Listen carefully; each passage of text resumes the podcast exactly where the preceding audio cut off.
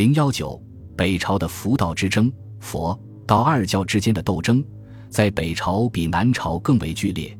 由于北朝诸政权均为少数民族建立，因而使得北朝的佛道之争又与民族关系掺杂在一起，具有更为浓烈的政治色彩。鲜卑拓跋部入主中原，建立北魏王朝，到太武帝拓跋焘统治时，国力日趋强盛。于太延五年平定了北方最后一个割据政权北凉，统一了黄河流域。拓跋氏入主中原后，成中原佛法之事，接受了佛教这一思想武器，用它来辅导民俗，以助王政之禁律。因此，自拓跋归起，北魏诸帝大都礼敬沙门，即便是在立国初期戎马倥偬之际，也没有忽视对僧人的治理精进。等到天下初定后，更是大兴土木，建寺立塔，一些僧人也出入内廷，与皇室建立了密切的联系。如僧人法果带头跪拜皇帝，声称皇帝便是当今如来，他不是拜皇帝，而是在礼佛。当南朝佛教徒还在竭力维护沙门不敬王者的原则，并寻找种种理由与儒道知识辩论时，北朝的佛教徒已完全按现实需要行事了。法果先后封觉宣成子、忠信侯、安成公，死后追赠老寿将军，字袭觉。在中国佛教史上，和尚被封为公、侯、将军的法果可说是第一人，而僧人之子袭父爵更为稀有罕见之事了。再如谭耀被文成帝封以失礼，云冈石窟正是因了谭耀之情。才开凿的，显然佛教在北朝已不是一般意义上的宗教思想、宗教形态了，而是与现实政治紧密结合在一起，成为一股不可忽视的政治力量了。在北魏佛教迅速发展的同时，道教也不甘落后。寇谦之于公元四百一十五年和四百二十三年两次托神造经，对天师道进行改革，并通过与崔浩的结盟。使天师道获得了拓跋焘的青睐，成为官方化的宗教。拓跋焘即位之初，对佛教并无反感，也像北魏其他统治者一样归宗佛法，敬重沙门。但随着天师道改革的完成和崔浩、寇谦之对佛教的竭力诋毁，拓跋焘的态度开始发生了变化。崔浩、寇谦之在拓跋焘统一北方的征战中，曾随军参与赞化。统一完成后，拓跋焘也就更崇信道教了。统一后的第二年，即宣布开元为太平真君，亲临道坛，受符箓，备法驾，旗帜皆青，以从道家之色。这样，道教也开始政治化了。当佛道二教都力图凭借政治力量压倒对方时，北朝的佛道之争就不像南朝那样，只是大打笔墨、口舌之仗了。而是导致了太平真君七年的大规模灭佛事件爆发。拓跋焘以及此后北周武帝的灭佛都有着复杂的原因。本书第六章中将做详细论述，这里仅从佛道之争的角度出发做些分析。佛道之争的一个重要命题便是夷夏之变，北朝也同样如此。拔拔焘统一北方后，鲜卑拓跋氏与汉族士人的合作已经完成。封建化进程进入了一个新的阶段，拓跋焘不再是以拓跋族的皇帝，而是以拓跋族与汉族的共同皇帝的身份出现。他需要证明自己是皇帝子孙，证明自己亲汉不亲胡，才能国运长久。而道教恰恰以一下有别来攻击佛教，拓跋焘从维系统治、缓和与汉族矛盾的政治需要出发，自然就站到了道教一边。从拓跋焘的灭佛诏中可以看出，他之所以灭佛，是因为佛是外来的狐神，崇奉佛教使得礼仪败坏；灭佛是恢复西农之治。显然，与其说拓跋焘是在向佛教宣战，还不如说是在向汉族表白：拓跋族并不是少数民族，而是皇帝子孙，与汉族同出一源，对胡人之神亦不信仰。由于政治因素的进入。北朝的第一次大规模佛道之争以佛教失败告终，此后的七八年间，佛教陷入寂寂无声状态，直到拓跋焘死后，才又得以兴盛起来。北齐时，又爆发了一场佛道之争。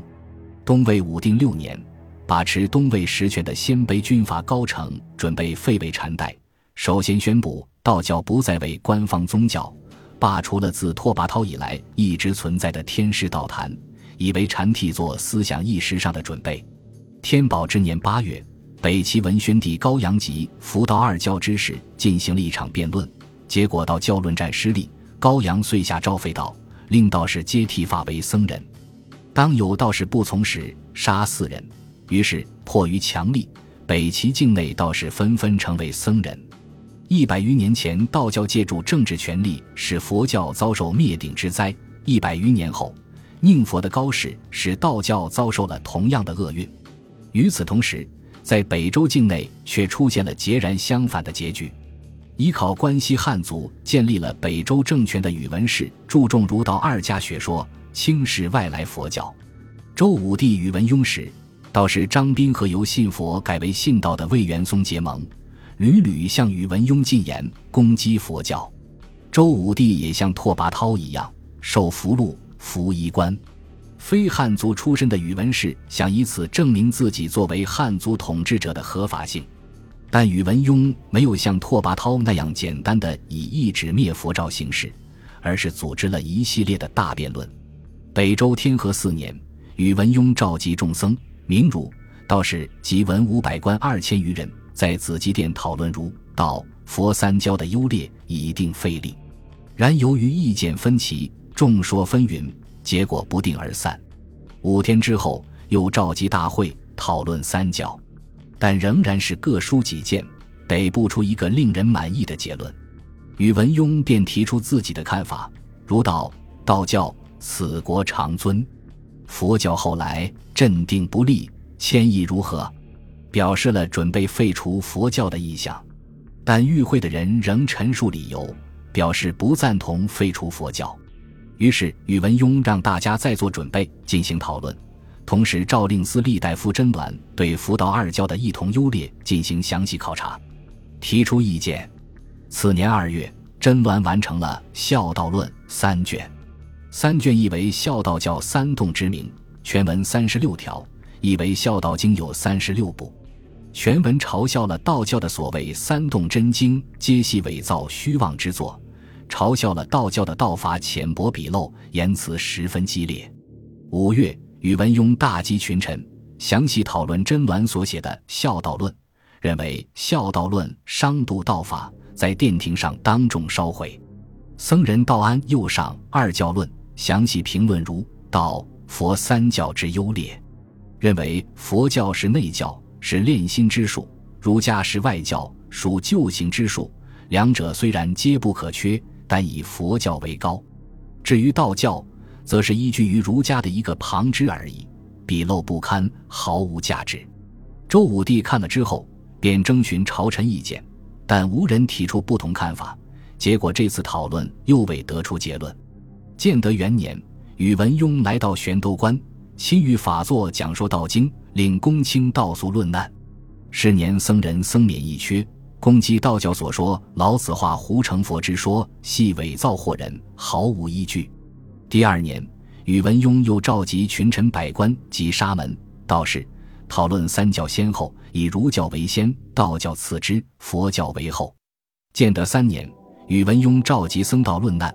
由道士张斌与僧人智选进行辩论，结果张斌被智炫驳道：“宇文邕本意是留道非佛，他曾明确说过，佛教有三不敬，朕亦将除之；道法中无此事，朕将留之，以助国化。